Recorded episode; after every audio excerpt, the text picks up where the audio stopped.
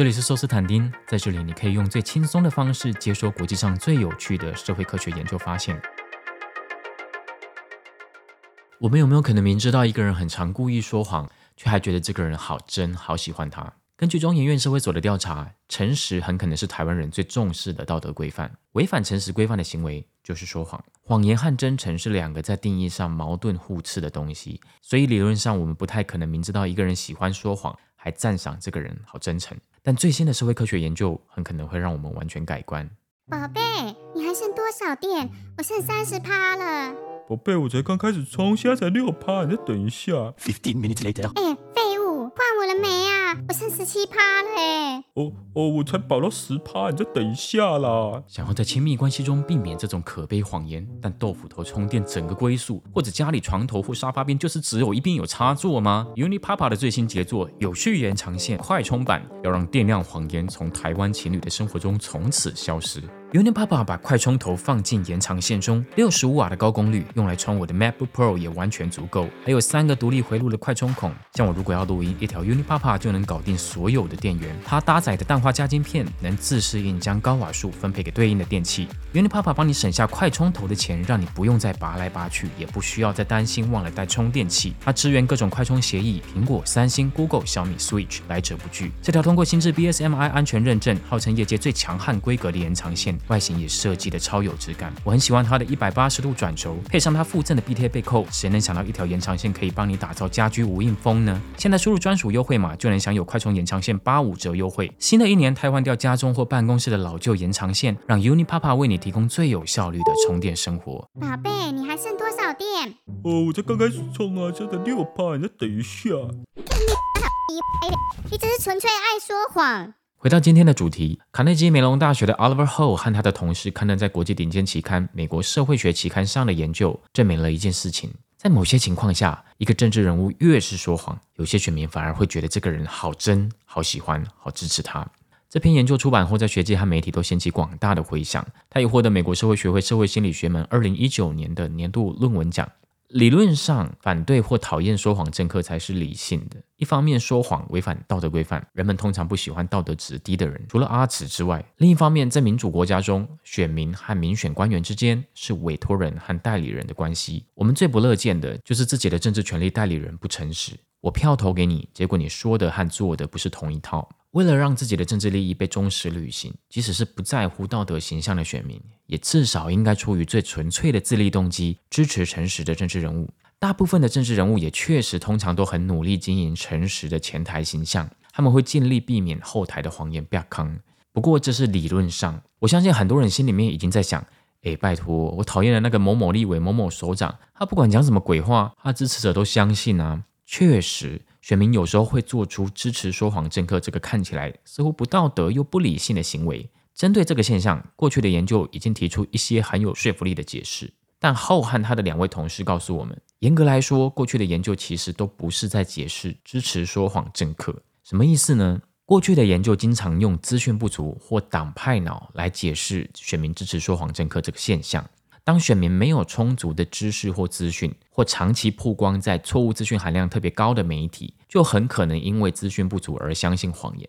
另外，心理学者告诉我们，人类很常动机式推理，我们很常先预设一个自己想要达到的结论，再去寻找各种可以证明这个结论的片面证据，最后心满意足的告诉自己：“哎，果然呢，就是这样啊。”动机式推理之所以很母汤，是因为它会让我们永远只相信我们愿意相信的事情。党派脑就是动机式推理的一种。当敌对阵营的政治人物说谎，我们会很敏锐地察觉各种有利的抵触资讯；但当同一句谎言出现在我们支持的政治人物的口中，我们会潜意识地逃避纠错资讯，积极地寻找那些可以美化、合理化谎言的资讯。资讯不足和党派脑是政治人物即使说谎也未必会丧失支持度的重要原因。但吊诡的是，这两种解释实际上是在告诉我们，选民并没有支持说谎的政治人物。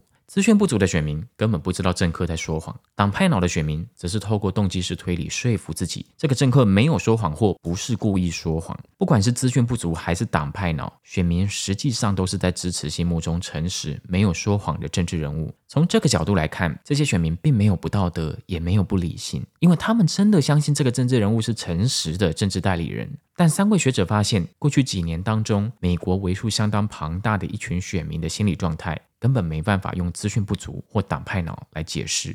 二零一六年美国总统大选，两位总统参选人，民主党的希拉蕊和共和党的川普，双双出现说谎被抓包的丑闻。希拉蕊矢口否认曾经用私人伺服器收发国家机密邮件。但中情局发现他在国务卿任内有二十二封及机密邮件用私人伺服器发送。川普则是事实查核组织公认的谎言机器，他习惯将错误资讯夹杂在歧视性或仇恨性的言论当中。比如大选期间，他曾经说全球暖化这个概念是中国人虚构出来的，目的是为了消减美国制造业的竞争力，既是错误资讯，也是仇恨言论。后和两位同事在大选落幕一周后，对美国选民展开初步调查，结果他们嗅到了极不寻常的端倪。他们发现，川普的谎言对他的支持者来说，似乎具有一种不合理的魔力。他们先把一些已经被证实是错误资讯的川普言论拿给川粉看，然后问他们：这些言论是川普说的，你觉得他们是事实吗？令人意外的是，只有百分之五的川粉坚持这些是完全真实的言论。有高达将近七成的川普支持者说这些确实是完全错误的言论。他们接着问川普支持者：“那你觉得川普这个人真不真诚？”有超过六成的川粉说川普是个超级真诚的人。请注意，谎言形象没那么严重的希拉蕊，他的支持者只有将近三成觉得希拉蕊超级真诚。也难怪希拉蕊在大选隔年出版的自传中会认为电邮门是让他输掉大选的主因。问题是，为什么希拉蕊撒谎会让他在选民眼中的真诚度被扣分，川普却不会？显然，资讯不足和党派脑都没办法解释川普支持者的状态。如果川粉是资讯不足或党派脑，那他们会因为判断力不足或动机式推理，坚持川普说的是事实才对啊。但呈现在后汉两位同事面前的，却是高达七成的川粉，明确表达他们知道川普说的是错的。这不禁让人怀疑：难道川普越说谎，他的支持者越觉得他是个很真诚的政治人物吗？后汉两位同事意识到，只靠调查数据很难厘清这道因果推论。他们有太多不确定的事情，比如，虽然川普经常刻意说谎，但川普的支持者未必这么觉得。他们有可能觉得川普只是心直口快，容易说错话。又或者，川普习惯将谎言和歧视性、仇恨性言论夹杂在一起。三位学者也想搞清楚，让川粉觉得川普很真诚的，到底是谎言，还是政治不正确的言论，还是两者皆非？最后，川普支持者和希拉蕊支持者真的有本质上的差别吗？这种很诡异的“你越说谎，我觉得你越真”的现象，为什么没有在民主党支持者身上发生呢？为了厘清这些问题，后汉两位同事决定做实验。三位学者在 Amazon 的 MTurk 上招募受试者，他们设计了一个人事、实地物都和现实政治脱钩的虚拟选举。受试者在实验中会知道他们支持或反对的候选人有没有刻意说谎。结果他们发现，不管受试者支不支持一个政治人物，只要这个政治人物撒谎，他在选民眼中的真诚度都会大幅下降。这很正常，也确实是发生在希拉蕊身上的事情，但却解释不了川普现象。于是，三位学者继续操控实验。他们发现，只要在实验当中加入一种情境，就会完全颠覆原本的结果，成功在实验中复制出川普现象。这个情境就是正当性危机。正当性是一种主观的信念。当我觉得自己所属的社会群体正在被当前的政治体制忽视，当我觉得当权者正在偏袒其他的群体，把我的政治利益摆放在比较低的优先顺位。同时，我重视的意识形态或价值观正在被主流的政治文化压抑，甚至贬低。这个时候，无论政府的绩效好不好，无论再分配的制度正不正义，这个群体的选民都会感到愤懑不平。他们很可能会失去对政府、政治精英，甚至是整个体制或文化规范的信任。他们会渴望一位不再虚伪、和一般政治精英长得不太一样、真正能捍卫他们利益与价值观的政治人物出现。这就是所谓的正当性危机。正当性危机经常被学者认为是民粹的温床，因为在这样一群对整个体制甚至对基本的民主价值失去信心的选民面前，通常只有反体制、反民主价值，强调腐败精英 vs 高洁平民的对抗关系，被其他政治精英贬低，因此让他看起来很真，让他看起来和其他虚伪政客与众不同的政治人物才能博得他们的信任。这位政治人物也许真有才干，但也可能只是个平庸的投机主义者。后的研究团队在实验中设计了一些情境，试着让受试者感受到正当性危机。所有的受试者被分成实验组和对照组，两组唯一的差别是实验中的政治人物有没有说谎。结果，三位学者发现，只要选民身处在正当性危机之中，政治人物不说谎，他们反而会觉得这个人很假，给他很低的真诚度评分；但政治人物说谎，选民反而会觉得他超真。这三位学者继续实验，他们让这个政治人物说谎，说丑女的言论，或两个都说。结果他们发现效果差不多，谎言或歧视性言论都能让政客在正当性危机的选民眼中真诚度显著上升，但两个都说的上升幅度是最大的。后汉两位同事进一步发现，无论受试者是男生还是女生，无论是川普还是希拉蕊的支持者，实验结果都大同小异。这证明了一件事情：只要情境对了，川普现象同样会在民主党支持者身上发生。这也代表川粉的道德观念并没有什么问题，他们很可能是美国社会当中正在发生正当性危机的一大批选民。怎样的正当性危机呢？后汉两位伙伴借用美国政治社会学大师 Lipset 的想法，把正当性危机分成两类。第一种政治精英偏袒过去长期享受优惠待遇的群体，甚至优势群体直接就把控了政治集团。在其他选民眼中，这是一个不能代表多数人政治利益的不正当的体制。三位学者把这个称为代表性危机。第二种情况刚好相反，体制正在转型。过去长期享受优惠待遇的群体发现，之前总是被体制排挤的群体正在获得利益与权利，这让优势群体的权利被稀释，相对来说贬值了。优势群体开始对政治精英失去信心，这是权力贬值危机。后汉两位同事在实验中分别测试了这两种危机，他们发现，无论是代表性危机还是权力贬值危机，都能成功激发谎言与仇恨言论的诡异魔力。当我们把视角切换回现实中的美国社会，川普支持者的情况显然更符合权力贬值危机。川普在二零一六年之所以能胜选，美国白人劳工阶级的相挺扮演了很关键的角色。二零零八和二零一二年一直是奥巴马胜场的四个北方的袖带州，在二零一六年被川普横扫。纽约时报的记者分析投票数据，认为这和大学以下学历的白人劳工大量从民主党出走，跳槽到共和党阵营有关。